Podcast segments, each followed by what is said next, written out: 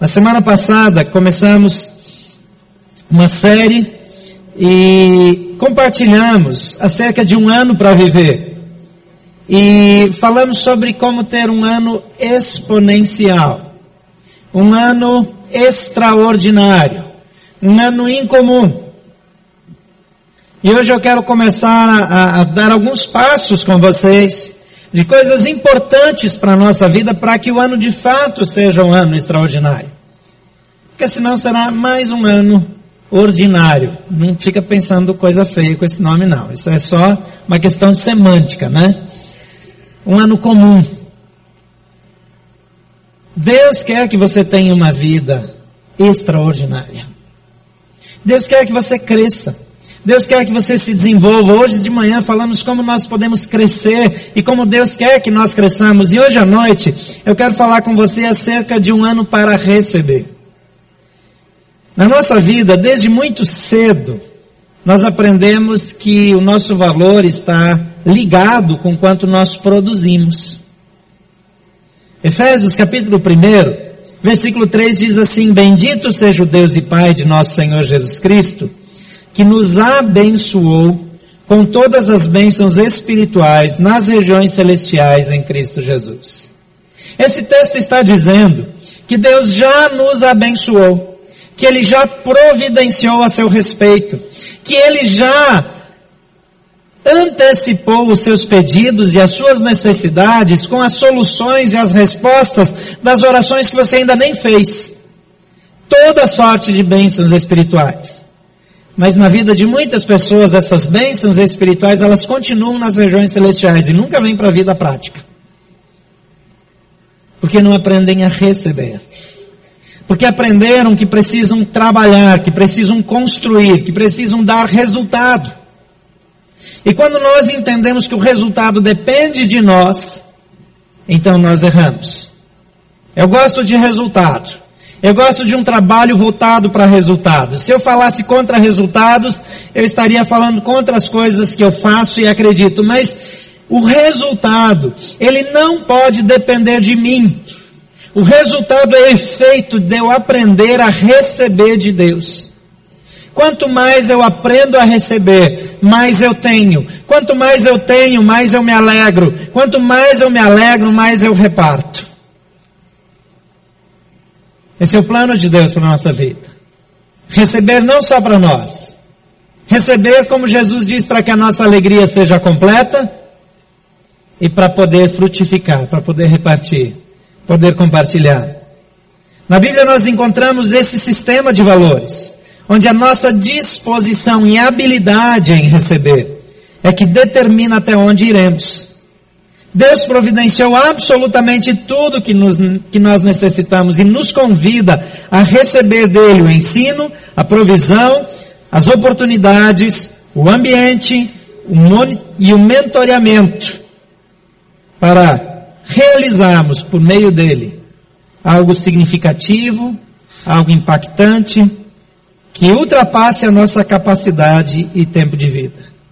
Em Romanos, no capítulo 8, versículo 31 e 30, até 39, nós podemos identificar algumas importantes providências divinas em nosso favor, em relação às quais a nossa decisão e habilidade de receber pode determinar o curso da nossa vida e o impacto que as nossas conquistas ao longo desse ano manifestarão na vida das outras pessoas ao nosso redor.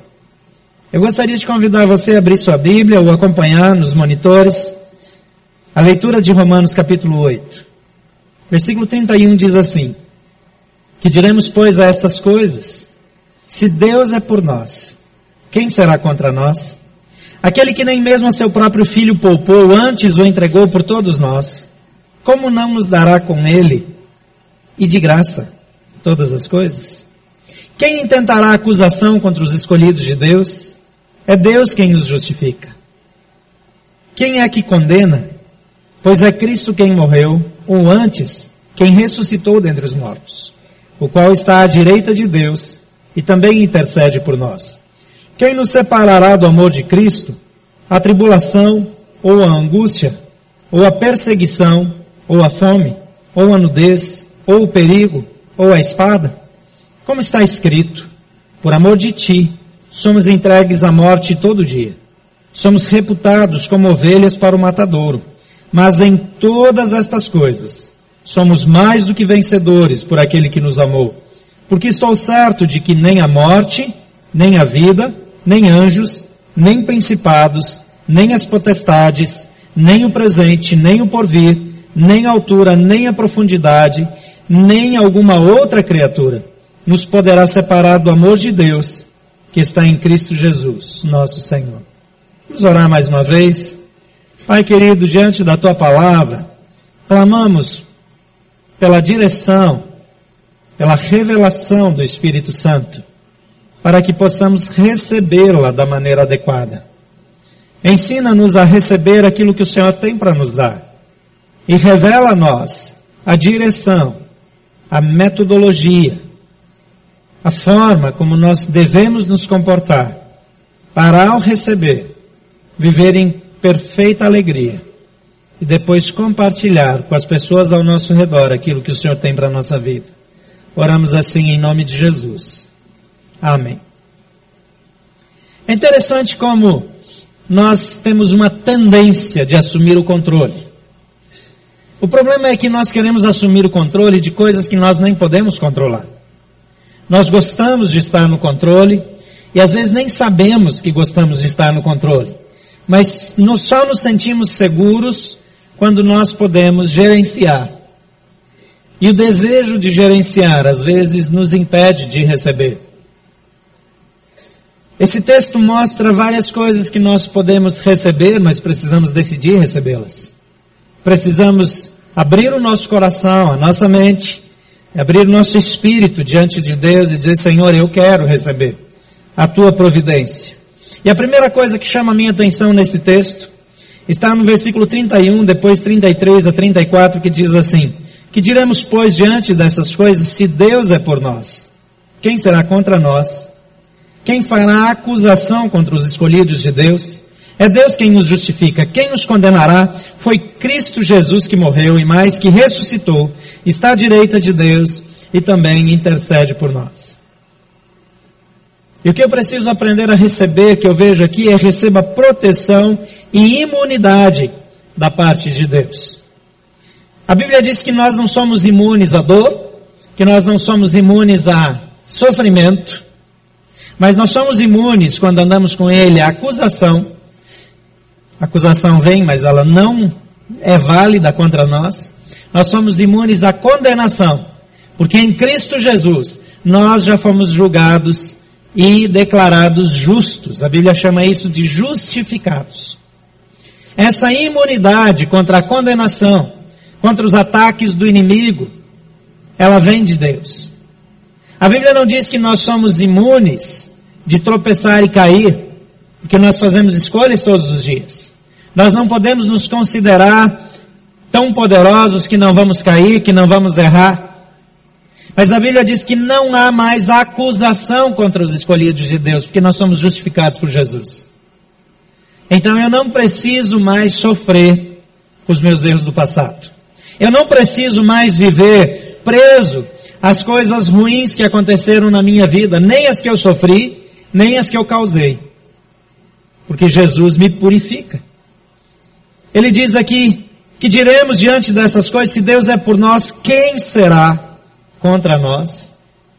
Nós estamos em época de troca de governo. Tem pessoas vibrando de alegria, porque amigos, pessoas do seu relacionamento se tornaram influentes e agora podem beneficiá-las. Tem outras pessoas que estão muito tristes porque perderam as pessoas que podiam beneficiá-las. Agora aqui a Bíblia está dizendo que Jesus Cristo, aquele que nos justifica, aquele que nos beneficia, aquele que diz que nós somos inocentes, é o juiz. Ele é que vai julgar a nossa causa. Ele já decretou a nossa inocência. Porque Ele pagou o nosso preço. Foi Cristo Jesus que morreu e mais que ressuscitou, está à direita de Deus, intercede por nós. Ele é o nosso protetor. Ninguém, absolutamente ninguém pode nos condenar. Ninguém pode nos prejudicar na caminhada. Ninguém pode nos impedir de ser mais do que vencedores em Cristo, porque Jesus Cristo está sentado à direita de Deus. Ele está no trono. Ele julga todas as coisas. Ele tem o controle de todas as coisas. Então nós somos mais do que vencedores. Nada pode nos impedir. Mas eu não posso fazer nada para receber isso, a não ser receber. Eu não posso fazer nada para conquistar o direito. Eu não tenho nada que eu possa fazer para impressionar a Jesus. Ele é que decidiu nos amar. Ele é que decidiu cuidar de nós. Romanos capítulo 8, mesmo capítulo que nós estamos lendo lá no versículo 1, diz assim: Portanto, já não há condenação para os que estão em Cristo Jesus. O seu passado ficou na cruz. Não tem mais força. A sua história, as coisas ruins, negativas, já não precisam mais ser tratadas, porque elas foram perdoadas em Jesus. Eu posso olhar para frente. Eu não preciso viver olhando para trás. Eu posso prosseguir. Nós só precisamos cuidar do passado em pelo menos duas ocasiões. Primeiro, quando o nosso passado quando nós ainda nos sentimos presos ao passado e nós não conseguimos é, é, nos libertar daquilo que nos aconteceu no passado e toda hora aquelas experiências do passado nos conduzem no presente. Então nós precisamos voltar, tomar esse passado e dizer: Senhor, eu entrego em tuas mãos. Me livra desse passado. Eu também preciso tratar de coisas no passado quando eu feri alguém, e eu sei que eu feri alguém, eu magoei alguém, eu fiz mal a alguém, então Deus me chama para voltar para aquela pessoa e pedir perdão. Então eu estou tratando de coisas do passado.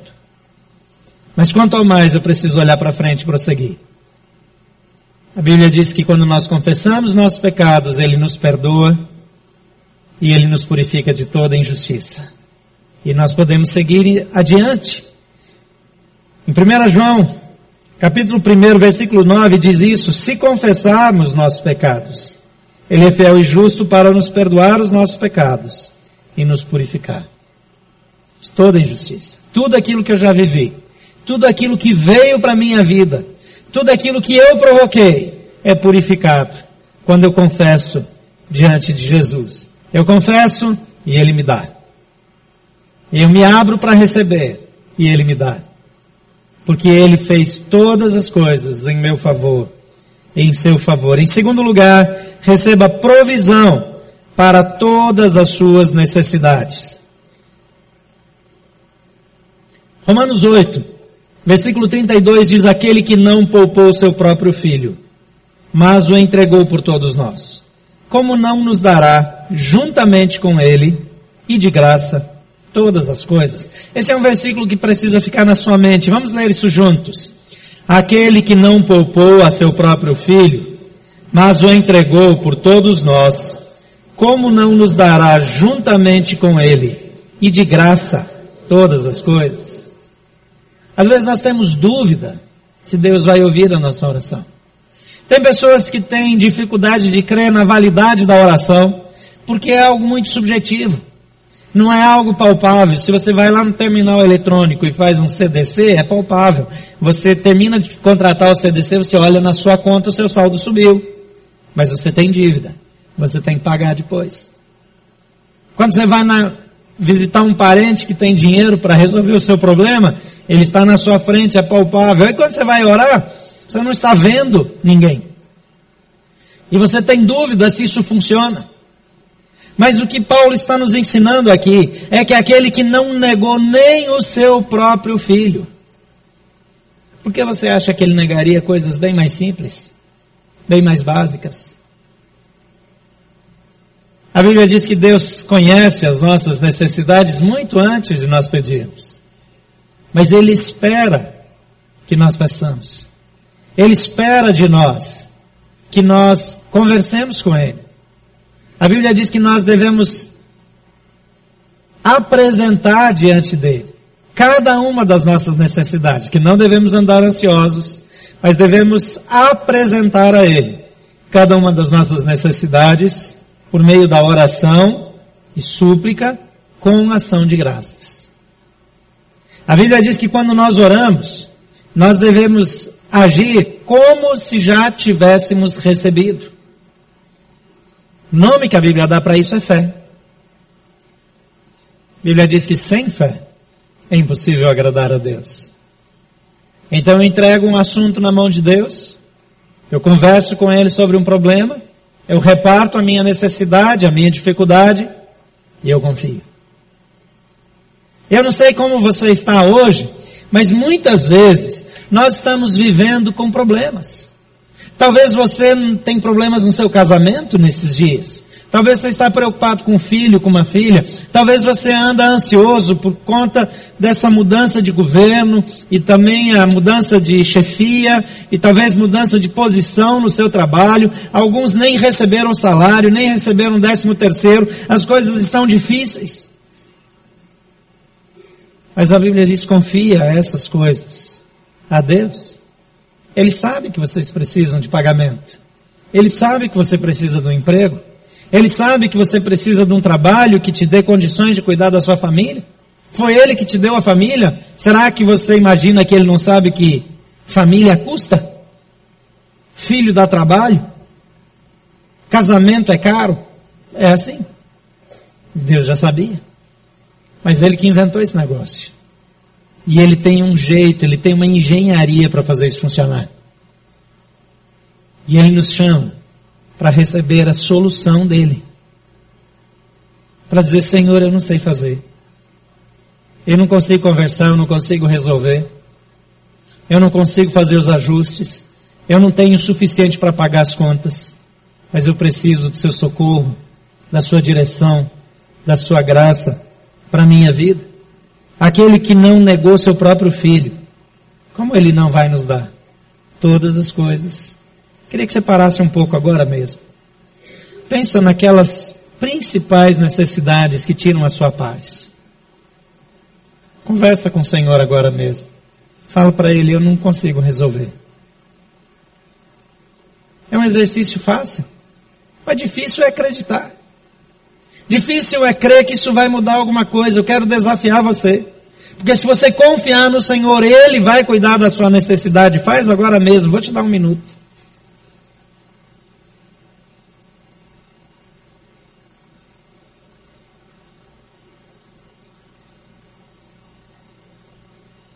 Pai querido, teus filhos estão falando de necessidades que lhes trazem ansiedade.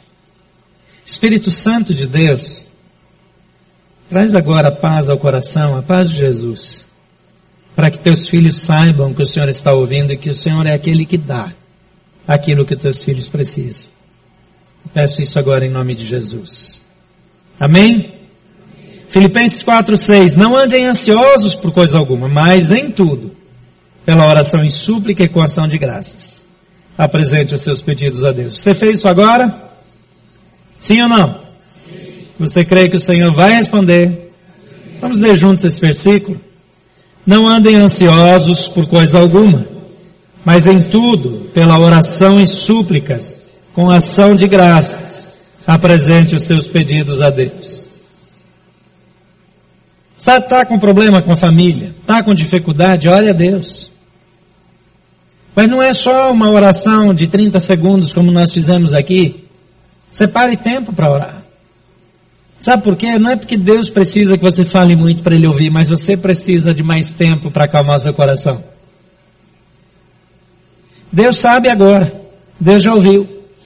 Quando você tira um tempo e vai para uma área como essa que nós temos aqui ao lado, e fica ali um tempo, uns 30 minutos, uma hora, Parece muito tempo para você? Às vezes a gente tem a sensação de que orar cansa. Mas tem pessoas que podem passar num jogo, num videogame, uma noite inteira. Quem já passou uma noite inteira no videogame? Levanta a mão, confessa aí. Ah, bastante gente aí. A minha turma lá está com outro jogo. Deve ser alguma coisa esquisita, porque quando começam a jogar não querem parar mais. E eu sei que o negócio é contagiante, eu já estou querendo orar e repreender, porque cada vez que chega mais um, é, é, é mais um que está em volta da mesa, não sai mais, tem, tem alguma coisa ali. E pior, não tem tecnologia com cartinha de papel, esse negócio não está com nada não. Mas essa turma não vê a hora passar. Eles falam assim, é rapidinho, é nada, demora horas, horas, horas, o negócio não acaba nunca. Quando você começa a orar e sentir a presença de Deus, é lá que você vai perder a hora. Isso toma a gente de um jeito que nada, nada é melhor do que estar com Ele. Algumas pessoas nunca descobriram o prazer de estar em comunhão íntima e profunda com Deus. Quando foi a última vez que você perdeu a hora no seu tempo de oração? Eu aqui não tenho como perder a hora, porque toda hora levando uma placa aqui na minha frente. Mas quando foi a última vez que você foi orar sem placa de hora?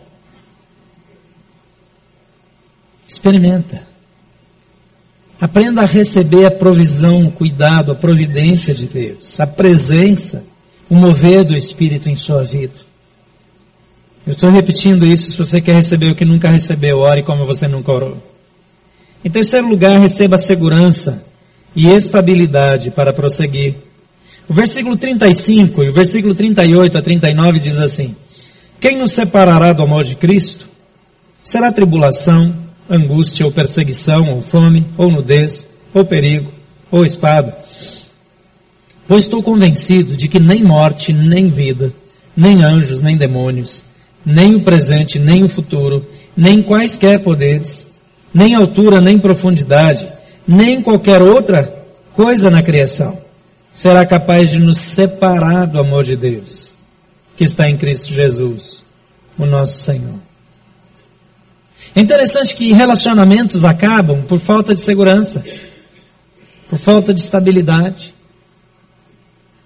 Casais começam a duvidar do amor do outro por insegurança.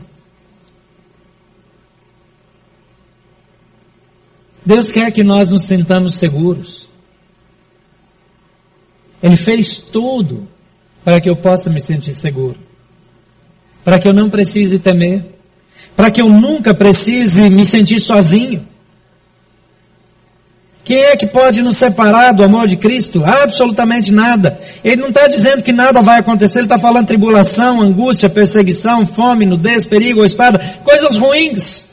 Coisas ruins acontecem, a vida não é justa. O mundo não é justo. Jesus diz: No mundo tereis aflições, mas tenha um bom ânimo, eu venci o mundo. A promessa não é que os problemas não vão aparecer, a promessa é que nós nunca estaremos sozinhos. Em Mateus 28, 20, na segunda parte, Jesus diz: Eu estarei com vocês até o fim dos tempos. Eu estarei com vocês. Quando alguma coisa ruim acontece, Jesus está do seu lado, converse com Ele. Ouça o que Ele tem para dizer. Quando tem uma crise no seu casamento, Jesus está lá, Ele está vendo seu comportamento. Aliás, bom lembrar disso antes de responder para a esposa ou para o marido. Ele está lá vendo seu comportamento, mas Ele está lá não para julgá-lo, Ele está lá para lhe dar a mão. Chama Ele para conversa, chama Ele para discussão. Eu não tenho dúvidas que isso é difícil para a maioria dos casais. Para todos nós, muitas vezes é difícil deixar Jesus entrar numa conversa, porque o que nós queremos dizer, Jesus não vai aprovar. Então nós deixamos Jesus de lado. Mas a Bíblia diz que Ele está conosco. Ele afirmou: Eu estou com vocês. Na sua dor, na traição que você sofreu, no abandono, na crise, na dor. Jesus está com você em todo o tempo. Eu estarei com vocês, ele disse. Então receba essa segurança, essa estabilidade, para prosseguir e manter o padrão. Para que a sua vida não seja uma vida oscilante. Para que você não seja, como a Bíblia diz, jogado em roda, levado em roda por todo vento de doutrina para que você não ande para lá e para cá como as ondas do mar, fustigadas pelo vento, mas para que você seja estável, para que você saiba o tempo todo que você não está sozinho, você tem a quem recorrer. Jesus Cristo está contigo. Em quarto lugar, receba vitórias sobre as dificuldades. Romanos 8,37 diz: Mas em todas estas coisas somos mais do que vencedores por aquele que nos amou. Mais do que vencedores. Eu não sei se você entende o que é isso. Paulo está dizendo aqui que a despeito do que nós tenhamos que enfrentar, nós vamos vencer. Ele está dizendo que se você está diante de uma crise, você pode avançar. Você pode avançar com convicção. Que logo você vai olhar de volta, que a crise passou. E você pode prosseguir. E pode glorificar a Deus por aquele momento difícil que já foi vencido. Você pode começar a agradecer a Deus antes de vencer, porque você vai vencer, porque você vai superar. Talvez você está esperando muito tempo para passar em um concurso, num vestibular. Talvez você está esperando muito tempo por uma promoção. Talvez você está orando e esperando há muito tempo o retorno de um filho, a mudança no cenário. Mas em todas essas coisas, você é mais do que vencedor. Mais do que vencedor. Por meio de Jesus por meio de Jesus que te amou. O amor de Jesus nunca falha, nunca muda. Ele não muda de posição, ele não muda de ideia, ele não volta atrás nas suas promessas. A Bíblia tem mais de quatro mil promessas. E cada uma, a Bíblia diz que tantas quantas forem as promessas de Deus, tantas tem em Cristo o sim. Agora, às vezes a gente nem conhece as promessas, como é que a gente vai receber? Você nem sabe quais são. Por isso você precisa ler a Bíblia, como você nunca leu, para conhecer o que Deus providenciou para você e para receber o que você nunca recebeu. Então receba vitória sobre toda e qualquer dificuldade na sua vida. Filipenses 4, 12 e 13 diz: Eu sei o que é passar necessidade, e sei o que é ter fartura. Aprendi o segredo de viver contente em toda e qualquer situação. Veja o que ele está dizendo. Aprendi o segredo de viver contente em toda e qualquer situação. Seja bem alimentado, seja com fome. Tendo muito ou passando necessidade. E aí ele revela: tudo posso naquele que me fortalece. Vamos dizer isso juntos? Tudo posso naquele que me fortalece. Fácil falar. Mas quando nós queremos crer, fica fácil viver. Porque não depende de nós. Se dependesse de nós, era difícil demais. Mas depende dele. Porque dele, por ele e para ele são todas as coisas. Ele é o nosso Senhor. Ele é o que providencia para nós. Ele é que cuida de nós. Ele que assume o controle das nossas vidas. Ele é a fonte de tudo. Eu quero ler esse texto mais uma vez, agora com essa perspectiva. Olhe para o texto, acompanhe essa leitura e veja o que Deus está dizendo para você nessa noite. Que diremos, pois, a estas coisas? Se Deus é por nós, quem será contra nós? Aquele que nem mesmo o seu próprio filho poupou, antes o entregou por todos nós como não nos dará também com ele todas as coisas? Quem intentará acusação contra os escolhidos de Deus? É ele quem os justifica. Quem é que condena? Pois é Cristo quem morreu, ou antes quem ressuscitou dentre os mortos, o qual está à direita de Deus e também intercede por nós. Quem nos separará do amor de Cristo? A tribulação, ou a angústia, ou a perseguição, ou a fome? ou a nudez, ou o perigo, ou a espada. Como está escrito: Por amor de ti, somos entregues à morte todo dia. Somos reputados como ovelhas para o matadouro. Mas em todas estas coisas, somos mais do que vencedores por aquele que nos amou. Porque estou certo de que nem a morte, nem a vida, nem os anjos, nem os principados, nem as potestades, nem o presente, nem o porvir, nem a altura, nem a profundidade e nem alguma outra criatura nos poderá separar do amor de Deus que está em Cristo Jesus, o nosso Senhor. Você está pronto para receber? Eu não estou perguntando se você está disposto a fazer alguma coisa, mas perguntando se você está pronto para receber. Porque o Senhor está aqui Ele está pronto para dar. Ele quer dar. É natural a Ele dar. A Bíblia diz que Deus tanto amou o mundo que deu o seu Filho unigênito, para que todo aquele que nele crê não morra, mas tenha vida eterna. Deus quer dar. Você precisa receber. Você quer? Há duas coisas que nós precisamos receber. E a primeira delas é que nós precisamos receber Jesus como nosso Senhor, como a fonte de todo bem. Senão essa mensagem não serve para você. Se você não recebeu Jesus na sua vida como Senhor e Salvador, aquele que o Pai deu, o restante não serve para você. Se você quer usufruir da providência de Deus, receba Jesus Cristo. Abra sua vida e diga: Jesus, eu quero te receber. Jesus, eu quero que o Senhor entre na minha vida. Eu quero que o Senhor assuma o controle da minha vida. Eu quero que o Senhor se torne dono, Senhor, Salvador. Você quer fazer essa oração? Por favor, fechem todos os seus olhos.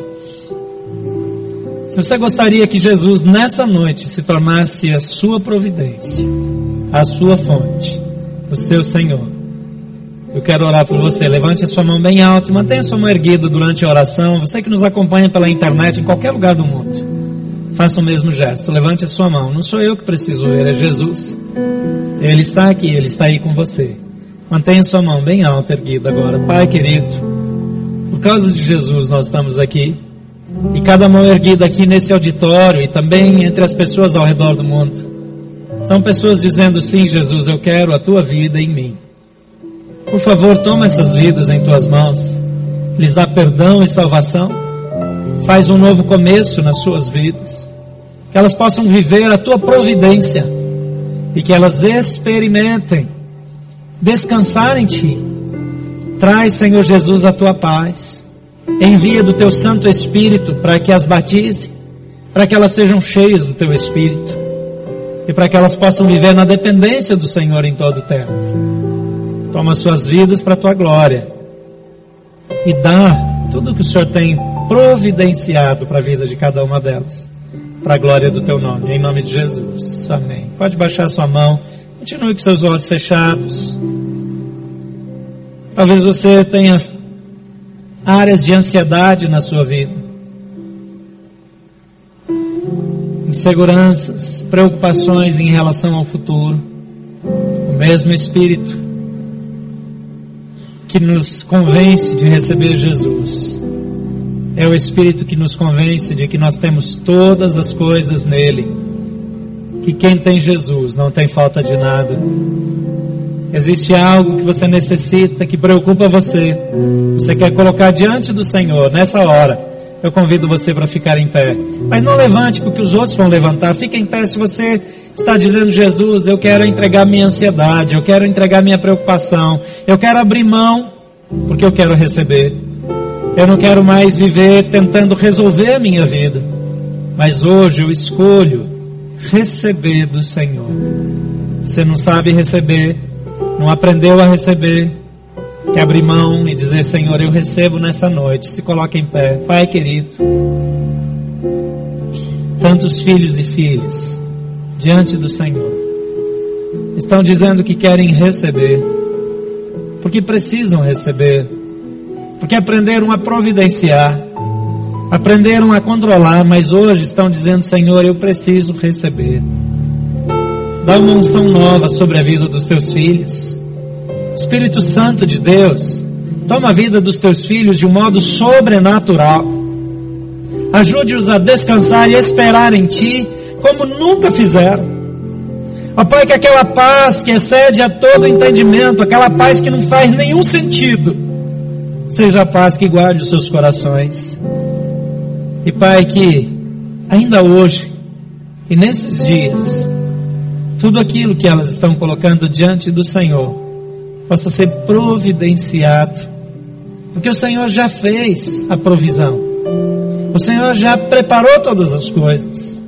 Então, Pai, concede que eles possam ver isso no mundo visível e que possam receber do teu poder, da tua graça, da tua glória, em nome de Jesus. Amém. Pode assentar-se, que Deus abençoe sua vida.